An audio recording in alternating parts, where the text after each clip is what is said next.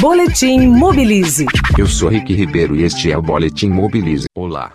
Amanhã, dia 22 de setembro, acontece o Dia Mundial Sem Carro.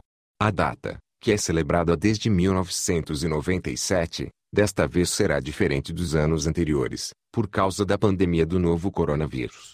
Afinal, de lá para cá, mudanças importantes aconteceram na mobilidade urbana, e vale parar para pensar a respeito. Por exemplo, tivemos dias com ruas quase sem carros, na fase mais rigorosa do isolamento social. E essa queda forçada na circulação de pessoas resultou em cidades menos ruidosas e com ar mais limpo.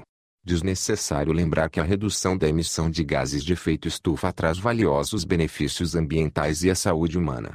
Segundo a Organização Mundial da Saúde, cerca de 7 milhões de pessoas morrem todos os anos no mundo por causas atribuídas à poluição atmosférica.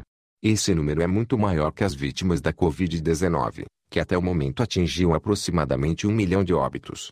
A quarentena forçou uma mudança de hábitos para todos ao redor do planeta, e essa mudança vai muito além das questões de higiene e do uso de máscaras.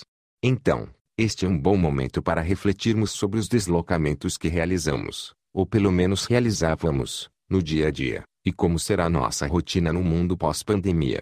É possível evitar alguns deslocamentos que fazíamos antes.